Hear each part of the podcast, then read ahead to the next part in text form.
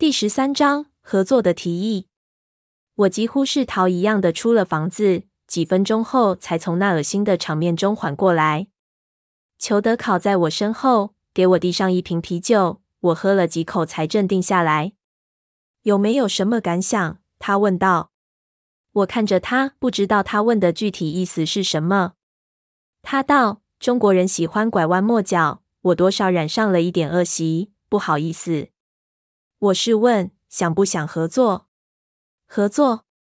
我的时间也不多了，接下来是你们的天下。我在这片土地上始终是外来者，得不到这片土地的垂青。合作一直是我的选择，你可以考虑考虑我的提议。”裘德考说道。“你不用说的冠冕堂皇，我明白你的意思。”我道。“你想要什么？”入内四小时的路程，我们已经全部探明了。但有一道门，无论使用什么方法，我们都突破不了。我可以把所有的资料都提供给你们，裘德考说道。只有一个条件，你必须带我的一个人进去。我心里盘算了一下，潘子看样子想拒绝，我马上拉住潘子。等一下，我觉得可以接受。三爷，他们都是乌合之众，他们能拿到的资料，我们更不在话下。这种条件对我们来说没有价值。不一定，我说道。既然裘先生之前说从来不做做不成的交易，他肯定对自己的条件很有信心。他说的资料应该和我们想的不同。裘德考点头。我的想法并没有那么简单。我之所以要提出这个合作，是不希望你们多有不必要的丙生。如果没有这份资料，在这四小时的路途上，你们至少要死一个人。那是你们没用，潘子道。裘德考笑了，然后摇头说道：“也罢，反正我说什么你们都不会信。你们要自己进去了才知道，这张家古楼到底是一个什么样的地方。我在这里准备四具棺材，等着你们重新坐下来谈。”谈话不欢而散。潘子给我打了眼色。其实我挺想合作的，但是潘子说的也有道理，我只得点头道：“那我们到时候再说。”裘先生，请便吧。我和潘子坐在溪水边上，琢磨刚才老不死的老外讲的话和我们看到的东西。潘子说道：“看来这张家鼓楼里头极其诡异。我原来以为我们在外面这一通折腾，求得考他们能进到楼里，没想到这么多天，他们死了那么多人，连楼在哪里都没找到。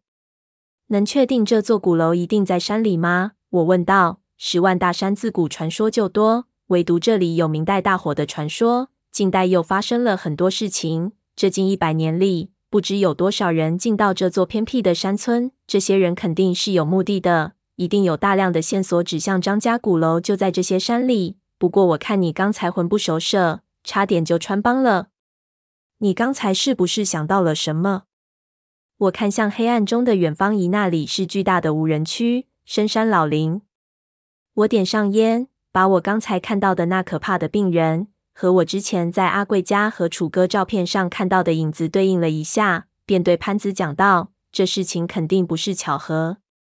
我觉得有一种可能性，那个影子和我们刚才看到的那个人可能是同一种性质的。你详细说说。”潘子显然没有领悟。我道：“我们不知道那个人在食道中遭遇到了什么，但是……”我们假设这一次他能侥幸活下来，他的身体会变成什么样子？你应该能想象出来。潘子点头。刚才那个人站起来，身体基本上融化了，整个人无比诡异。这种畸形是绝对不可能治愈的。我道：楚哥给我的照片和我之前在阿贵家二楼看到的那个奇怪的影子，和刚才那个人站起来的姿态太像了。我相信，在这个村子里。有一个人遭遇了和刚才那人一样的事故，但是他活了下来，变成了畸形。我抽了口烟，闷了一下气，想到了更多。这个人很可能是二十年前考古队里的人。潘子没做声。我跟他说过我在巴乃经历过的事，但他未必全都懂。其实我只是在整理给我自己听而已。假设当年的考古队进人参山，不管是调包前还是调包后的考古队。在那座深山湖的湖边上进行了考古活动，以当时那支队伍用的时间和规模，一定会有所发现。他们也许进人了那个洞穴之后遇到了变故，有些人死了，有些人活了下来，还有些人失踪了。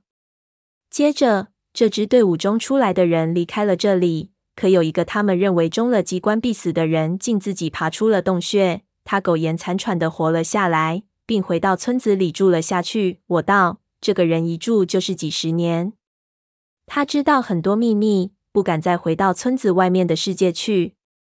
他以为他会在这个村子里终老，结果让他想象不到的是，那件事情并没有结束。几十年后。”以前那支考古队的意识继承者又在这个村子里出现了。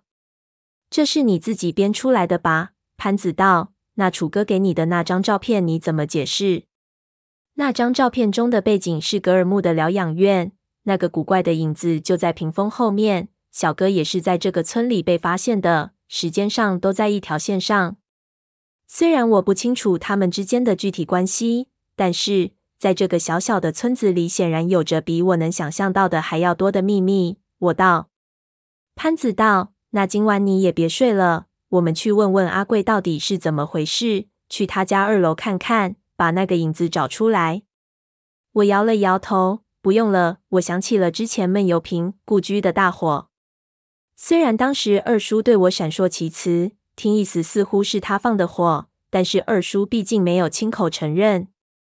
我觉得之前住在闷油瓶故居里的很有可能就是这个人。他以为不可能有事了，结果我们出现后，他以为事情还没有结束，因此立即烧了房子，把一切都毁掉了。所以我们在阿贵家的二楼不会发现什么东西。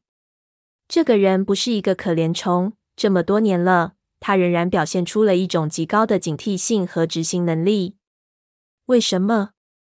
在裘德考出现在这里的这段时间，他肯定已经把所有的蛛丝马迹都抹掉了。而且现在这个时候，他肯定不会在村子里待着。要是我的话，我一定会藏在深山之中，在裘德考的营地附近活动。你说当年他们有没有找到张家鼓楼？潘子问道。他们最后带走的那些铁块一样的东西，不会是从张家鼓楼里弄出来的吗？我摇头。现在我还不知道这个人的立场，但是他所有的举动说明了他并不想以前的事情被暴露。我虽然不知道他是不想暴露自己，还是不想暴露所有的一切，不过我有一种很不样的预感。这种预感也许和闷油瓶的房子被烧掉有关系。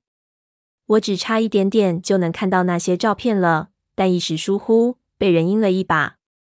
潘子，队伍不休整，能出发吗？我问潘子道：“可以，这些人都是我挑出来的，三天不睡都能扛得住。”潘子道：“怎么？你有什么想法？”我们要立即进山，我觉得可能会出事。我道：“告诉他们，到山里再休整，明天晚上之前，我们必须赶到湖边。”我突然的决定让所有人都措手不及。幸好三叔的威慑力在这里，大家在一种奇怪的气氛下。开始收拾已经打开的包袱，连夜让阿贵准备居和骡子，向山中进发。即使如此，等搞来骡子正式出发，也快到半夜三点了。山林的黑夜，蚊虫满地，我无比的疲惫，同时心中饱受内火的煎熬。明知道可能是白折戟一场，但还是忍不住的焦虑。一路上，我走在队伍的前方，紧紧的跟在阿贵后面。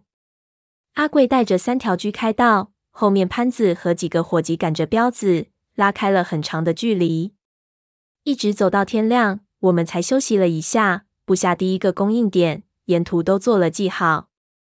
走过茂密的树冠之后，我们看到了不远处有求德考的队伍，都是蓝色的大帐篷。我们没有理会，继续往前走。一路无话，到达妖湖边上的时候，已经是第二天的傍晚。太阳只剩下一个尾巴，平静的湖面上只倒映出一丝迷蒙的光，显得无比暗淡。在一边的湖滩上，篝火通明，一连串红色的火光映出了一片让人难以置信的情景。到处都是篝火，到处都在烧饭。乱石之间有很多临时搭建的窝棚，上面盖着茅草，足有二三十号人，骡子、狗，甚至还有鸭子混在这些人当中。录音机在播放音乐，披萨罐、可乐罐散落在石头缝隙里。火光下，那些三三两两的人打牌的打牌，发呆的发呆，喝酒的喝酒，一幅悠闲无比的现代田园诗景象。石头摊上老板们在睡袋里躺不下去，所以搭了窝棚。鸭子是养来吃的，一只一只带进来太麻烦了，各家各户抓了十几只，先在湖里养着，反正鸭子离了湖也跑不了。阿贵说，过几天我还得从外面搞些躺椅进来，有老板要什么日什么早。日光浴，小花在后面道，拍了一下我，干这一行的，天生都喜欢及时行乐。我看着一边有一男一女两个老外，正坐在湖滩边的一块大石上接吻，不由得长叹了一声。没有人理会我们。我们走进他们宿营的的时候，所有人看向我们，都是一副漠不关心的表情。潘子路过一处堆放着啤酒箱的地方，顺手甩了几罐给我们，也没有人抗议。看来把我们当自己人了。潘子道：“裘德考他娘的也不靠谱，连个放哨的都没有。”也不是没有，人家是艺高人胆大。小花喝了一口啤酒，看着一个地方指了一下。我转头看去，就看到石滩外树林中的一棵树上有一点火星，似乎有人在上面抽烟。就一个，就一个。小花道，估计手里有家伙，眼神好。咱们离他们远点。潘子道，乌烟瘴气的，人多眼杂。他指了指湖的另一边，那边是一团漆黑。我们走过去，所有人都无比的疲惫，纷纷放下行李，躺倒在的。潘子一路踢过去，让他们起来去砍来了柴火。